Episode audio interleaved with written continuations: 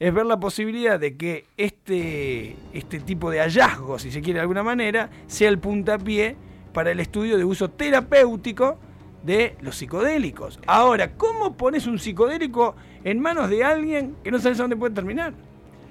Joel, no comparto tu disgusto por el estudio que hizo este investigador, cuya rigurosidad ignoro. Pero creo que puede, puede haber existido un estudio que llegue a esas conclusiones.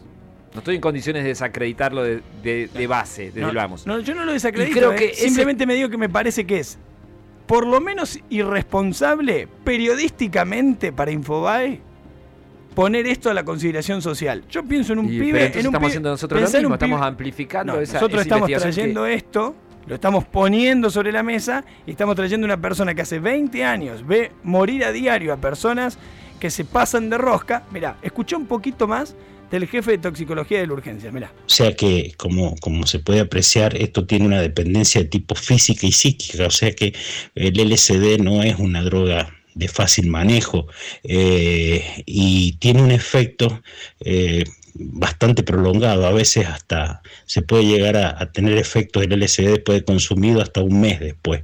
Eh, o sea que es una, es una droga bastante, bastante peligrosa y, y, y para la salud, yo creo que tiene una destrucción neuronal a nivel del cerebro el uso, el uso continuo, el uso crónico de esta droga. Por lo tanto, eh, no lo veo tan, tan, tan fácil de usar y de, y de, poder eh, no tener ninguna consecuencia. Bueno, ahí estaba la palabra del jefe de toxicología del de, eh, el hospital de urgencias. Gómez, que hace muchísimos años se dedica a esto y que ve realmente, yo tuve oportunidad de charlar con él en persona en alguna, en alguna oportunidad, y realmente el desánimo con el que ya cuenta, una persona que durante tantos años vio tantas, tantas familias destruidas y demás por esto, cuando yo le mostraba esta nota, eh, quedaba aún más angustiado, porque era como, che, bueno, entonces no sirvió de nada, digamos. Cada, cada pibe que se murió eh, él siente que no, que, no, que no contó, digamos. Pienso que su experiencia lidiando con gente que, haya eh, tomado drogas prohibidas no invalida, no invalida las conclusiones a las que llega el otro estudio que trajiste acá a la mesa. Cuenta, ten en cuenta que no. Bueno, vamos a ir al, vamos a ir al teléfono porque eh, lo ideal siempre que es lo que nos gusta hacer es hablar con los protagonistas.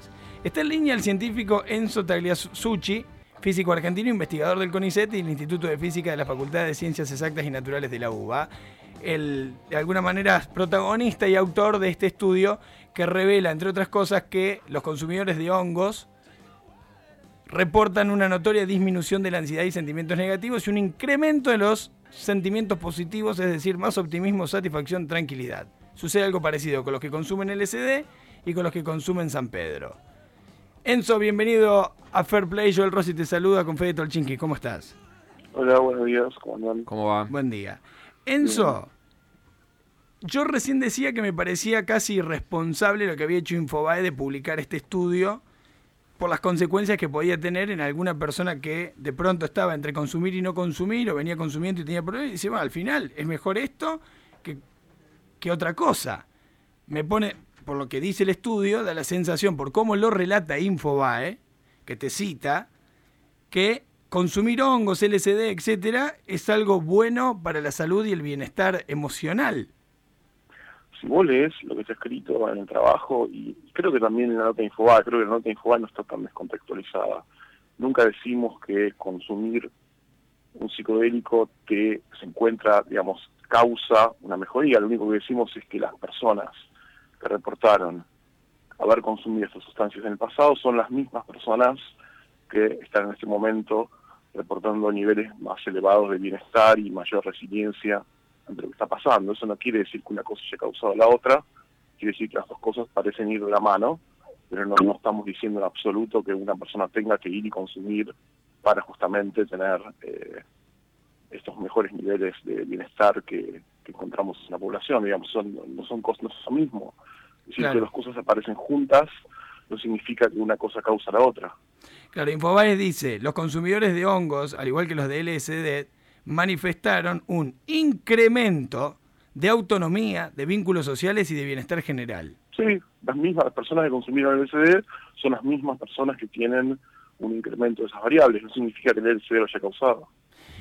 Primero, del total de los encuestados, ¿qué porcentaje, digamos, eh, era frecuente consumidor de este tipo de, de estupefacientes? Del, de los encuestados, alrededor del 40% declaró haber consumido algunas sustancias.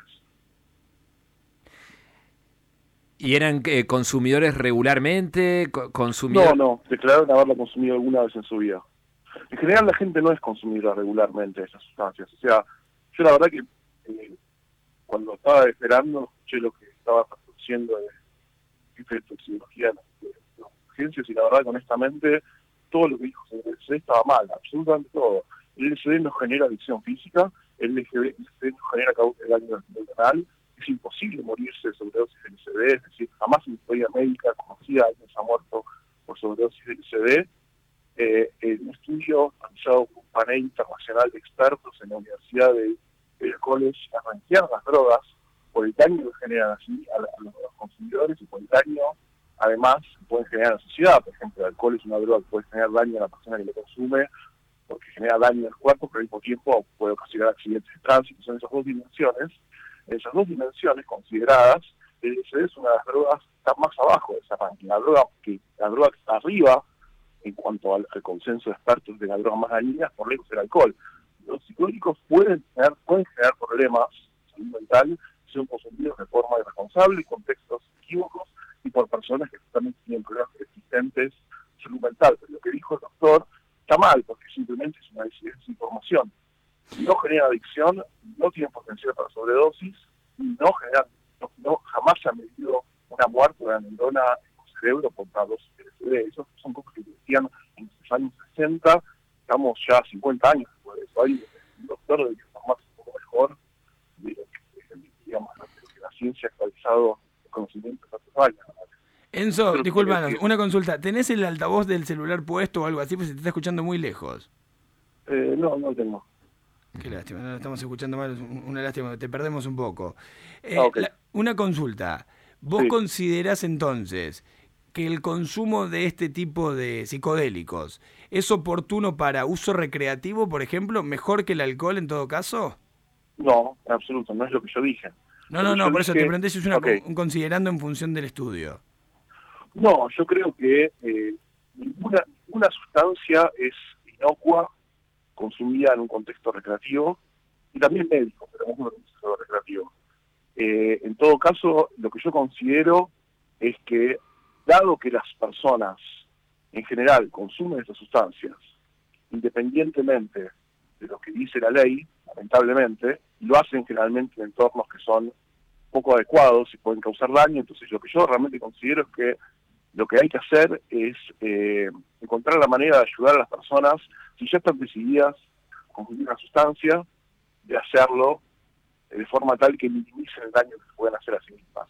Y en ese sentido creo que lo principal y lo esencial es la información y educación. Es decir, si nosotros decimos cosas falsas sobre las sustancias, estamos dando a las personas información falsa para después agarrar eh, y protegerse a sí mismas, y eso creo que es una responsabilidad, independientemente para qué se vayan a usar las sustancias, sea el alcohol, sea el LCD, incluso la cocaína, la heroína, lo que hay que explicarle a la gente es tratar a la gente como adultos, explicarle lo que las sustancias realmente hacen, lo que las sustancias no hacen, y darle toda la información necesaria a las personas para que si deciden consumir, a pesar del el consejo de no consumir, yo lo doy todo el tiempo, yo ahora, personas que recomiendo no consumir,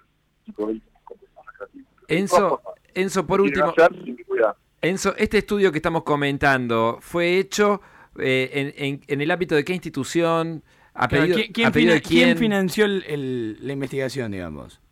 Sí. ¿Quién la financió? ¿Quién financió la investigación? ¿El CONICET? Está acá. No, o sea, el, CONICET financia nuestros salarios, pero después las investigaciones tienen costos eh, asociados en sí mismas, es decir, costos intrínsecos. En este caso, nosotros financiamos los mismos que investigación, que fue el diseño de la página web y demás para hacer eh, la segunda encuesta. No recibí una financiación específica de ninguna. ¿Pero es un trabajo que se hizo en el marco de tu actividad como investigador de CONICET? Sí, sí, sí, sí, sí. Bien. Exacto. Enzo, te agradecemos el contacto, que tengas una, una buena jornada. Gracias por tu tiempo. Bueno, gracias a ustedes. ¿eh? Un gusto, el ¿eh? científico Enzo Tagliasucci, físico argentino, investigador del CONICET. Me parece interesante el trabajo que hizo. Polemiquísimo porque aparte desautoriza la palabra de Gómez, una persona que estuvo, está hace años en el área de infectología de, la urgencia. Muy tajante Enzo diciendo no se murió nadie sobre dosis de LSD, es mentira que es adictivo. ¿eh? Entre otras cosas. Y lo tenés del otro lado al jefe de toxicología de la urgencia diciéndote, mira, yo veo todos los fines de semana pibes que vienen acá no creo que sea manejable como él lo plantea. Bueno, ahí Te tiro esto para el final. Yo, en general, estoy a favor de la despenalización de las drogas. No solo del consumo, también de la comercialización. Te tiro esto como para que lo conversemos en un futuro fair play. Gracias, Talchín. La polémica está